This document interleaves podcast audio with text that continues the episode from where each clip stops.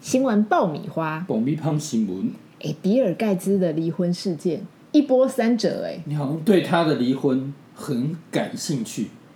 就是女人嘛，到底有什么让你这样子一天到晚追着他离婚这件事情去跑？本来觉得他们就是和平分手，嗯上次还称赞了他一顿，但后来发现怎么事情不单纯啊，哦，因为媒体又说了，嗯，《这是不友好的分手，华尔街日报对，》，嗯，不友好就大家觉得很奇怪啦，因为大家都没有口出恶言，到底是哪里有多少的不友好？因为现在的那个华裔的那个王姓女子呢，嗯，已经很严正的态度否认了她跟 Gates 的交情，觉得你们大家不要再做对文章，对，不要再对她我不做一是小些三，对，不要对他做网络的霸凌，因为他真的没有。我觉得如果按照这个样子说起来哦，那他或许是真的没有，所以可能是个误会。对，那到底幕后的原因是什么？嗯，啊今天的新闻就出来更劲爆了，哦，他在台湾说不定就结婚了，嗯，因为蔡英文的得政嘛，哎呀，是不是？你意有所指，嗯，原来盖茨爱的人，这个媒体其实非常保守的哦，大家都是用他，就是男生的那个他来形容，就哎，没想到离婚的导火线是出自于他啊，后面呢却没男有生的他，对，可能我觉得大家媒体也也没有办法被盖茨告啊。如果这个里面擦枪走火的话，很可能你就是他就会告你影射他在性上面有特殊的呃一些可能是有同性的倾向，那你赶快讲，来让盖茨告，呃，告完了你就红了。我红了，那我我可能要一千年，活一千年也还不了这个这个费用、啊，所以就不用还了。 就不用还。他其实媒那体到底这故事是怎么样？啊，我们先说他为什么不友善离婚，嗯因为呢，在其实这件事情啊，早在二零一三年的时候，哦，他的这个当时还是妻子的 Marinda 呢，就跟艾这个盖茨表示，他不希望他跟一个友人过从甚密。这个友人是谁啊？这个友人叫做爱普斯坦，就是根据美国媒体在五月七号的报道，指称呢，盖茨曾经和这个爱普斯坦呢，这个人啊，他是有叫做元首级的淫媒之称诶、哎，我知道为什么叫元首级因为为什么？因为就有人之前哦，就有暗指他有介绍这个这个做情色交易对象给谁，你知道吗？给谁？给克林顿，还有给谁，你知道吗？你说川普。哦，所以就是有这个事情曝光之后，后来呢，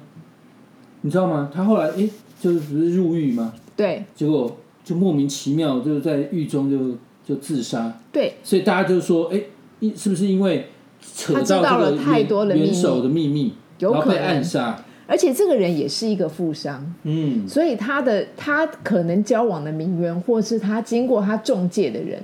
都是不能曝光的。哦，但是因为他又涉及到了两个元首，所以到底这个人怎么身亡的呢？其实媒媒体里面也没有多加叙述。对，但是这个台面上的原因就是他他在狱中的时候自杀，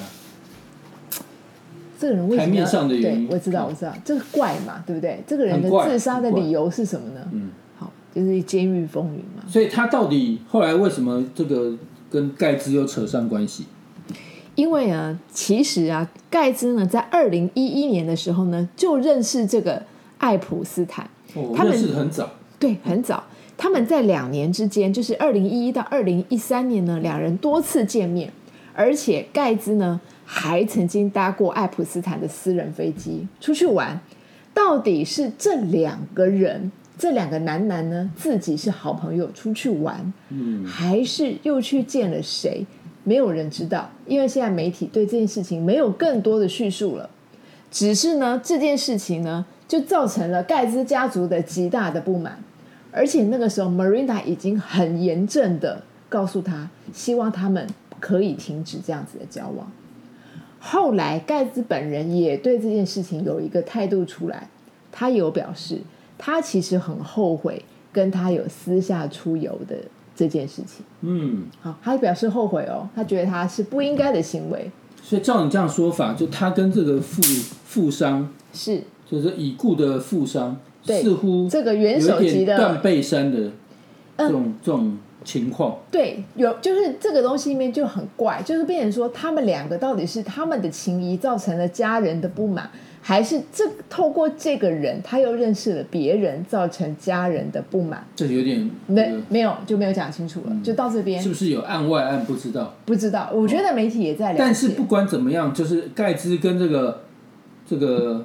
这个已故的富商是有一些交情是的，是蛮是有交情的，感感情还不错，因为对常常碰头嘛。嗯，而且是哦爱两年普之斯内，坦，对，两年之内呢密切的接触，嗯，然后这件事情呢，Marinda 呢非常的不悦，因为沟通了很久，是沟通多年无效。嗯，那这次离婚之后呢，就在今年的五月，他们确定离婚之后呢，Marinda 呢就算是松了一口气嘛，这件事情总算就是结束了。对，结束了之后呢，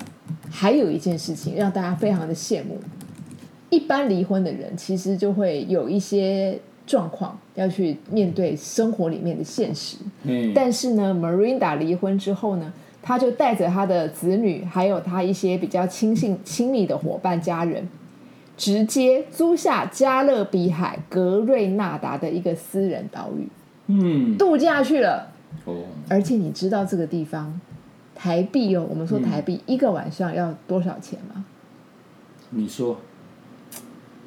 三百六十八万嗯，一个晚上，惊人哦呢、三百六十八万，就钱对他们来说都不是钱，对，真的，我好想跟他募款。那个人造卫星由他们做，由他们发射，根本就是个零头。嗯，不过那个爱普斯坦哦，这个人我觉得，哎，这个也有很多故事可以讲。你知道他原本是数学老师，哦，那这个但这个补教界名师，对通常都还有别的故事，对，然后哎，他这个可能长得还蛮讨喜的，他哎长得还不错，对，对这个帅帅的，对，那年轻可能也是也是一个小帅哥，嗯然后遇到很多贵人，所以他就这样子就平步青云，嗯，就这个就很顺利的，哎，就变金融家，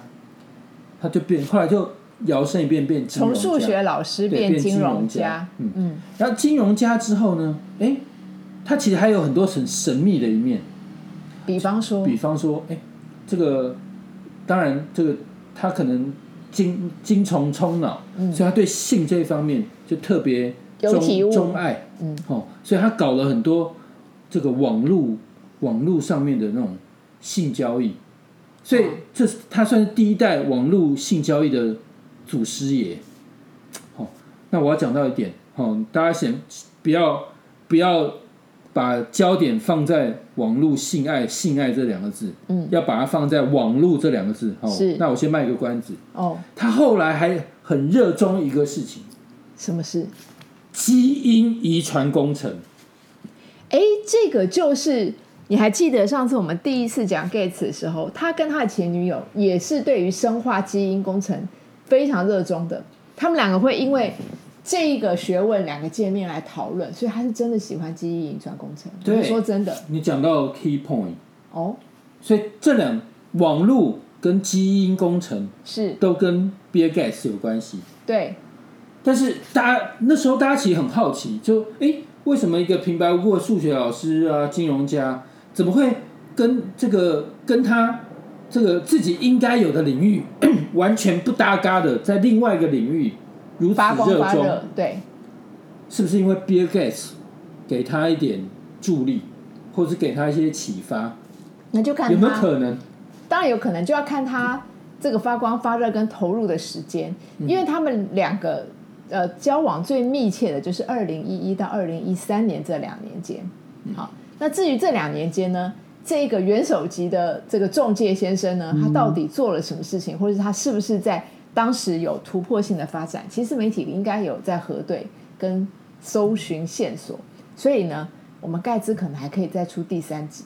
嗯，盖茨的秘密，因为他真的太神奇。因为我们本来认为这件事情就是非常单纯的对但是中年危对。机，但是你讲到如果扯到断背山哦，嗯其实仔细看 Bill Gates 这个人的这个举止，我觉得是比较偏向阴柔的，嗯对不对？他不是那种很 man 的人，哦，他是蛮蛮阴柔就是的，我们讲话这样轻声细语，对嗯然后皮肤白白白皙白皙，然后对蛮就你可以说他是很绅士，那也可以用另外一个这个视角来看他，对，很精细的人，很精哦，细的很精细的人，很有呃某一些柔柔柔敏感跟柔细柔的特质，对嗯是的确有一点很斯文嘛，对。那至于说他的，不知道这个人有太多秘密，不管是他在他的脑子里面，因为其实微软的整个技术，微软还在成长，嗯他现在呃已经变成家喻户晓，或者他所有的财富这些东西，其实呃成功的微软已经对他来讲是过去式了。他其实，在科技跟电脑网络世界，他已经，我觉得他探索到了一个极致之后，他已经在，也就是说，这当然是我们想象，就是其实科技走到最后，它跟生化是会合在一起的，嗯，但无论哎你讲到生化，对，其实这一次是跟这生化会合在一其起，其实这次那个这个 COVID COVID nineteen 啊，嗯，这个肺肺炎这个事件，其实 Bill Gates 有出来讲很多话。就我觉得他现他现在真的很多视角，说这个持续在这个他自己的科技领域这边对以外，他对真的花了很多心力在环境工程上，所以对我觉得这个真的应该要给他一个诺贝尔和平奖对哦。但是对，不管怎么是没样有，错，我觉得他做的事跟他自己情感那一部分，我们应该这个分开看，分开看分，开看，但对也也不能评断什么。嗯哦，我觉得如果是真的他喜喜欢，比如说真的喜欢这个，也是喜欢男生的话，我们也祝福他。对啊，哦而且他可能是到了这么这个年纪，到了这么有一定岁月的这个过程之后，他才发现他的真爱，其实也不是一件坏事。对，就像对就像是我们同样祝福蔡英文一样，我们也祝福他。嗯，嗯，就我觉得这件事情真的不能有什么 common，就我觉得那有情人终成眷属。对，但好像也不一定就这么是这么回事。好，对，对，但如果是的话，我们祝福他。对快说，祝福他。啊，祝福好他，祝福他，拜拜。拜拜。